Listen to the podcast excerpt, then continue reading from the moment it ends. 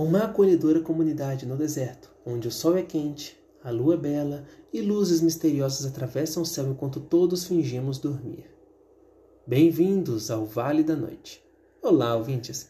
Para começar, me pediram para ler este breve aviso. O Conselho Municipal anuncia a inauguração de um novo parque para cães na esquina da Earth com Sonner Street, perto do Halves. Eles gostariam de lembrar a todos que cães não são permitidos no parque para cães. Pessoas não são permitidas no parque para cães. E é possível que você veja figuras encapuzadas no parque para cães. Não se aproxime delas. Não se aproxime do parque para cães. A cerca é eletrificada e altamente perigosa. Tente não olhar na direção do parque para cães e principalmente não olhe, por nenhum período de tempo, para as criaturas encapuzadas. O parque não vai te causar mal. E agora as notícias do dia. A velha Josie, que mora perto da concessionária, disse que anjos se revelaram para ela. Disse que eles tinham 3 metros de altura e que eram radiantes, e um deles era negro. Também disse que a ajudaram com diversas tarefas de casa. Um deles trocou a lâmpada para ela, a lâmpada da varanda. Ela está vendendo a lâmpada velha, a que foi tocada por um anjo. Foi um anjo negro, caso isso torne um negócio mais interessante para alguém. Em caso de interesse, contate a velha Josie, ela mora perto da concessionária. Um estranho chegou à nossa cidade hoje. Quem ele é? O que ele quer de nós? E por que esse tem esse cabelo tão lindo e perfeito? E por que aquele casaco lindo e perfeito também? Ele disse que é um cientista. Bom, todos nós já fomos cientistas, em um momento ou outro das nossas vidas. Mas por que ele? Por que agora? Por que aqui? E o que ele pretende com todos aqueles equipamentos, disjuntores e instrumentos elétricos zumbindo naquele laboratório que está alugado? Um laboratório perto da pizzaria do Big Rico? Ninguém faz uma fatia de pizza como o Big Rico faz. Ninguém. Só um lembrete a todos os pais que estão nos ouvindo. Vamos falar sobre a segurança ao levar os seus filhos para brincar nas gramídeos e nos campos de areia.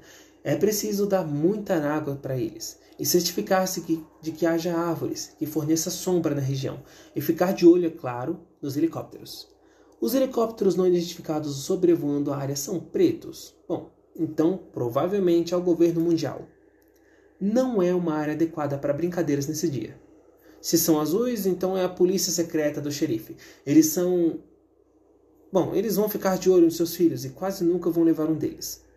Agora, se forem pintados com murais complexos retratando aves de rapina dando um bote, olha, para ser sincero, ninguém sabe o que esses helicópteros são ou o que eles querem. Não brinquem na área. Então, volte para casa e espere até que o xerife ou alguém da polícia secreta do xerife deixe um cravo em sua varanda para indicar que o perigo já se foi. Cubra seus ouvidos para bloquear os gritos. E lembre-se, Gatorade é basicamente refrigerante, então dê às crianças a boa e velha água e talvez um pouco de fatias de laranja, enquanto elas brincam. Um jato comercial que atravessava o espaço aéreo local desapareceu hoje, para simplesmente reaparecer no ginásio da escola primária do Vale da Noite durante o treino de basquete, atrapalhando o treino consideravelmente. O jato rugiu dentro do pequeno ginásio apenas por uma fração de segundos e, antes que pudesse atingir quaisquer jogadores ou estruturas, desapareceu de novo. Dessa vez, aparentemente, para sempre.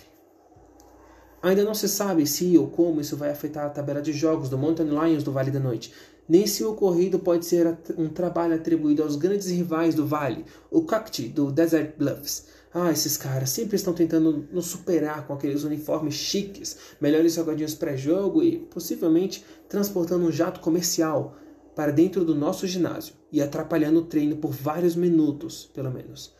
Que vergonha, Desert Bluffs, que vergonha. O novo cientista local, sabemos agora que seu nome é Carlos, convocou uma assembleia municipal. Ele tem uma mandíbula quadrada e dentes como um cemitério militar. Seu cabelo é perfeito e todos nós odiamos e nos desesperamos e amamos aquele cabelo. Perfeito, de igual modo. A Vera Josie trouxe até muffins de milho, que estavam decentes, mas sem sal. Ela disse que os anjos levaram seu sal para uma missão divina ou algo do tipo, e que ela ainda não havia tido tempo para comprar mais.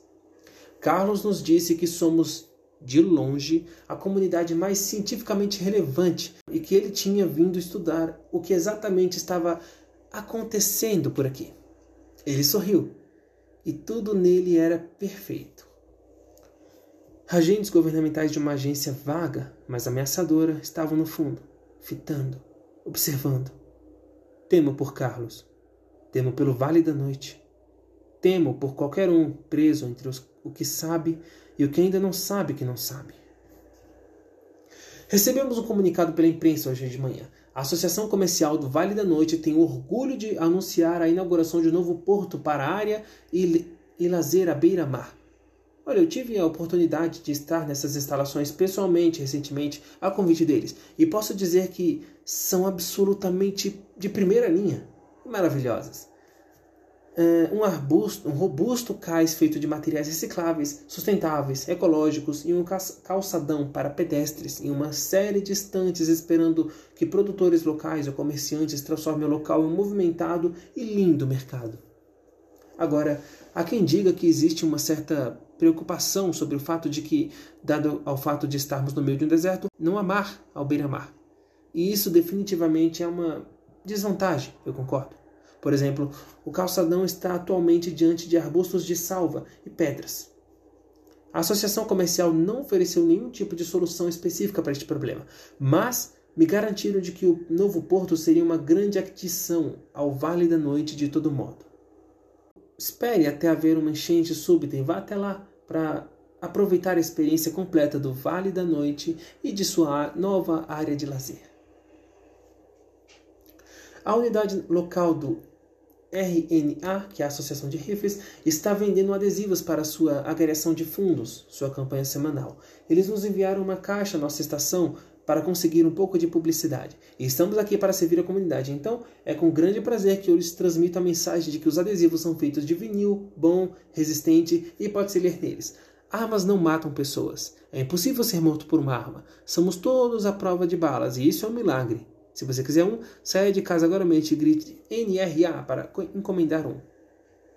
Bom, Carlos e sua equipe de cientistas avisaram que uma das casas do novo projeto habitacional do Desert Creek atrás da escola primária, na verdade, não existe. Parece que existe, explicou Carlos com seu cabelo perfeito, como se estivesse lá enquanto você olha para ela. E está entre duas outras casas idênticas, então faria mais sentido se ela existisse, se ela estivesse lá. Mas ela não está. Bom, é, ele disse que eles realizaram alguns experimentos e a casa definitivamente não está lá nesse momento. E os cientistas estão se reunindo na calçada em frente à casa, que não existe, desafiando uns aos outros a bater na porta, que também não existe. Um enorme rugido pôde ser ouvido hoje no correio do Vale da Noite. Funcionários disseram que não ouviram nada, embora transantes tenham descrito como o som de uma coisa parecida com uma alma sendo destroçada por magia negra. O rastreador indígena. Eu não sei se você já viu esse cara por aí. É aquele maluco que parece estar, sei lá, sob efeito de algumas Bom, é, ele usa sempre um cocar racista tirado de algum filme ou desenho dos anos 50. E ele disse ser capaz de ler rastros no asfalto. Ele percebeu na hora o que estava acontecendo e jurou que descobriria a verdade. E é óbvio, ninguém o levou a sério. É muito difícil levar a sério com aquele cocar. Agora, luzes. Luzes vistas acima do ARBS. E não, não, não são a placa do, iluminada do Herbs. São algo mais alto e além. Sabemos a diferença. E já entendemos o jogo deles. Entendemos o jogo dessas tal luzes acima do Herbs. Invasores de outro mundo. Senhoras e senhores, o futuro chegou. Está a 30 centímetros da ARPS.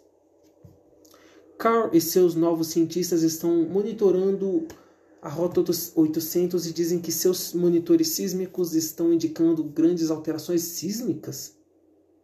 Bom, isso significa que o solo deveria estar subindo e descendo agora, agora mesmo, em toda a cidade. Mas eu não sei para vocês aí, ouvintes, mas aqui o solo tem estado muito estável. Tão estável quanto a crosta de um pequeno globo viajando a certa velocidade em um vazio infinito e imensurável poderia estar. Carlos está dizendo que eles verificaram duas vezes os monitores e que estão em perfeito funcionamento, em ordem. Em outras palavras, parece que está tendo agora mesmo terremotos catastróficos acontecendo em todos os lugares aqui no Vale da Noite e que absolutamente ninguém consegue sentir. Bom, de qualquer modo, envie um formulário de seguro para alguma seguradora. Quem sabe dá para conseguir alguma coisa, não é? Hora do trânsito, ouvintes. Agora os policiais estão emitindo alertas sobre os, aqueles carros fantasmas nas rodovias. Eles são carros só visíveis à distância, atingindo velocidades inimagináveis e que saem de destinos desconhecidos e vão para destinos ainda mais desconhecidos. Eles gostariam de lembrar a todos de que não devem basear sua velocidade nessas aparições e que fazê-lo não será considerado seguir o fluxo do tráfego. No entanto, dizem que é provavelmente seguro ajustar a velocidade com base nas luzes misteriosas vistas no céu, uma vez que quaisquer entidades ou organizações responsáveis por elas parecem ser motoristas cautelosos, sensatos e, sei lá, cuidadosos. E agora, um pouco de música, galera. Eu gosto dessa.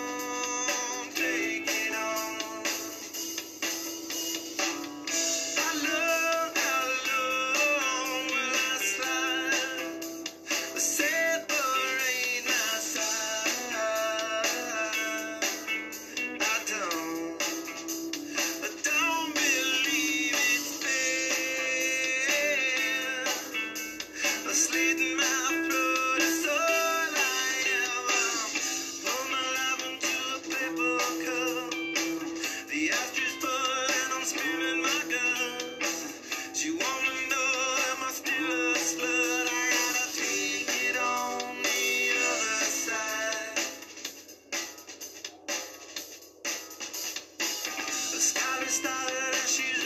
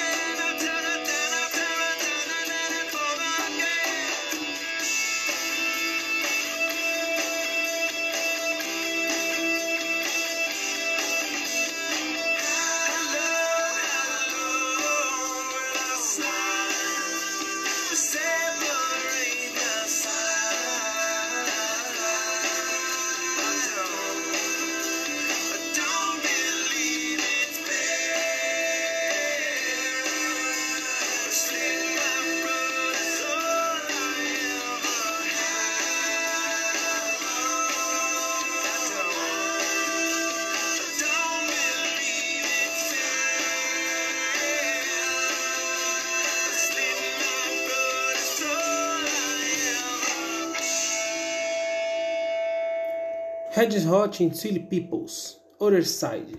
Eu falei que eu gostava porque é uma música boa. Bem-vindos de volta, ouvintes.